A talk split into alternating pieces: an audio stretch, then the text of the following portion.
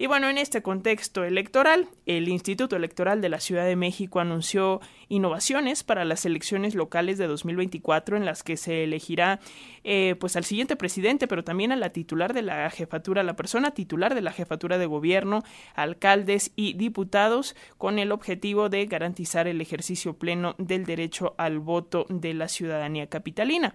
De acuerdo con el anuncio, hay tres nuevas modalidades que son más inclusivas y de eso vamos a hablar con Erika Estrada, ella es consejera del Instituto Electoral de la Ciudad de México. Muy buenos días, consejera, ¿cómo estás?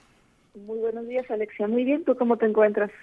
Pues eh, encantada de saludarte, consejera. ¿Y qué te parece si hablamos de estas tres eh, modalidades? Vamos por partes. Eh, la primera va hacia, encaminada hacia el voto extranjero, el voto de capitalinas y capitalinos fuera de México.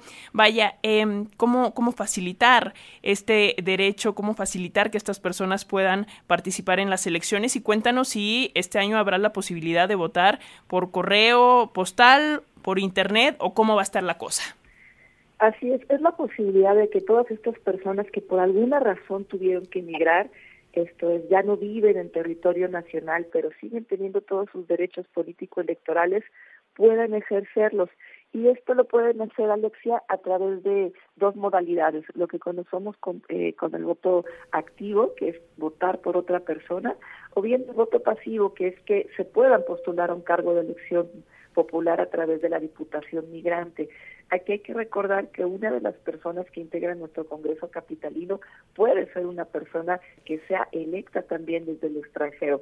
Va a ser muy sencillo, ya se abrió una nueva posibilidad para que estas personas puedan votar por vía postal puedan hacerlo de manera electrónica, inscribiéndose de manera previa en una plataforma, o bien puedan hacerlo ahora de forma presencial.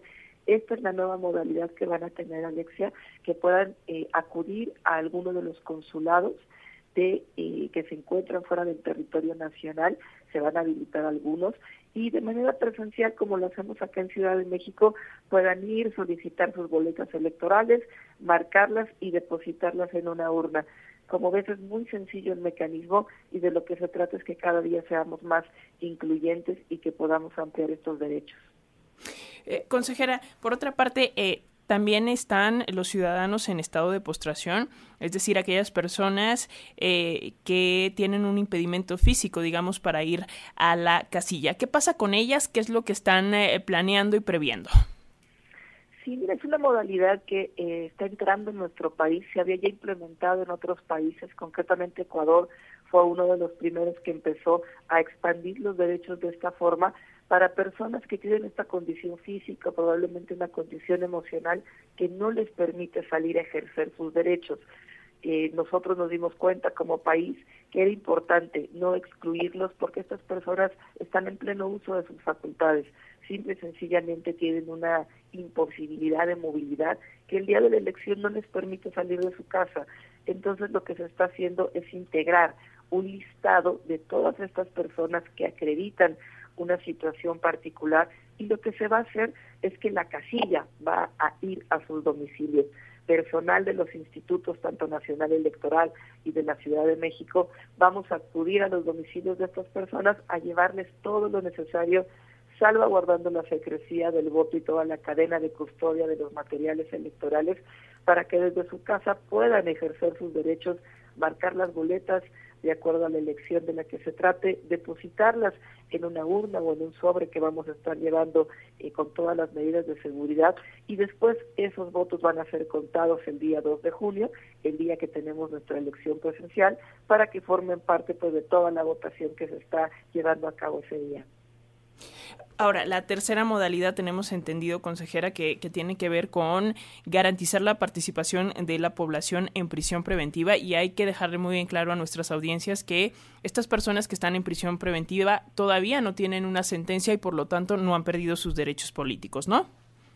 Sí, clarísimo como lo dices, Alexia. Creo que hay mucha confusión y, y hemos recibido varios comentarios de que por qué se está dejando votar a las personas que tienen una, una condición de prisión. Aquí, importante aclarar, son personas que están sujetos a proceso, pero no han sido declaradas culpables. Tienen su principio de presunción de inocencia, eh, digamos, vivo, y por eso es que sus derechos siguen también con esa condición de que pueden seguirlos ejerciendo. Estas personas por algún motivo en ese momento se encuentran privadas de su libertad, sujetas a proceso, como solemos decir eh, las personas que somos abogadas, y lo que vamos a hacer es que también vamos a levantar un censo en todos los más de 10 eh, eh, centros preventivos de reclusión que tenemos en nuestra ciudad, junto con el Instituto Nacional Electoral, para saber quiénes son esas personas. Estamos hablando de poco más de seis mil personas, y te digo poco más la cifra así tan genérica, porque no hay un número definitivo eh, al día, porque es una cifra que se va moviendo de acuerdo a los ingresos o las salidas que constantemente tienen de estos centros de privación de la libertad vamos a levantar este censo, se va a hacer un listado de cuáles son las personas, en algún momento un corte para que puedan ingresar a una lista nominal como lo hacemos en cualquier proceso electoral. Y también lo que va a suceder es que las autoridades electorales vamos a ir a estos centros penitenciarios, vamos a llevar ahí toda nuestra digamos documentación, funcionarios electorales capacitados y aquí también recargar algo importante, Alexia. Todo esto lo estamos haciendo en acompañamiento de las autoridades penitenciarias que se han mostrado eh, muy sensibles en nuestra ciudad, en la capital, agradecer esa colaboración para que estas personas puedan ejercer sus derechos. Ellos están abiertos a que las autoridades electorales podamos entrar a los a los centros penitenciarios con todas las condiciones de seguridad que sabemos que son importantes y se están haciendo cargo de esta parte de acompañamiento muy importante a la autoridad electoral para que podamos entrar, para que podamos incluso darles talleres de capacitación a las personas que se encuentran en prisión preventiva, para que sepan por qué pueden ejercer sus derechos y que en algún momento sientan que esto es parte de la eh, reinserción social que necesitan, que no por estar en esta situación transitoria tengan eh, por perdido todo aquello que dejaron afuera, tanto de manera familiar, económica, laboral e incluso en el ejercicio de derechos político-electorales, y que en el momento que ellos decidan participar van a poder hacerlo desde el reclusorio, desde el centro penitenciario, y nosotros como autoridades electorales, junto con las autoridades penitenciarias, acercarles toda la información posible. Hacen, al igual que el voto en el extranjero y al igual que las personas en estado de postración, un voto anticipado. Esto es que nosotros eh, vamos a estos lugares de manera previa al día 2 de junio, que sería el día de la elección el próximo año, votan de manera anticipada, la autoridad electoral resguarda sus votos y con posterioridad del día 2 de junio son contados con el resto de la votación que se recibe en toda nuestra ciudad. Y bueno, eh, entiendo, eh, consejera, que, bueno, en el caso de las personas que están en prisión preventiva, ustedes se van a acercar, van a realizar este censo, pero eh, para las personas en estado de postración, para las personas extranjeras, eh, se necesitan registrar y supondría yo que toda la información, los procesos, las fechas límites están en la página del Instituto Electoral de la Ciudad de México, ¿no? Así es, hay estos registros previos que bueno que me los recuerdas y también recomendárselo a toda la ciudadanía que estén muy al pendiente en todas nuestras plataformas, ya sea página del Instituto Nacional Electoral, página del Instituto Electoral de la Ciudad de México, todas las redes sociales, constantemente estamos subiendo la información de cuáles son los plazos, cuáles son los requisitos, para las personas que están en el extranjero pueden acudir a algún consulado para hacer el levantamiento, digamos, de este censo eh, previo para saber que están en esa condición, que quieren ser incluidos en un listado nominal. Estamos en este momento para las personas en el extranjero en la etapa de credencialización. Si no cuentan con este documento, pueden tramitarlo en este momento también. Y para las personas en estado de postración, pues también habrá plazos para que sepan que pueden inscribirse, levantar la mano, digamos, y nosotros como autoridades electorales, pues tener todo lo necesario para identificar quiénes son estas personas y por qué pueden ejercer sus derechos.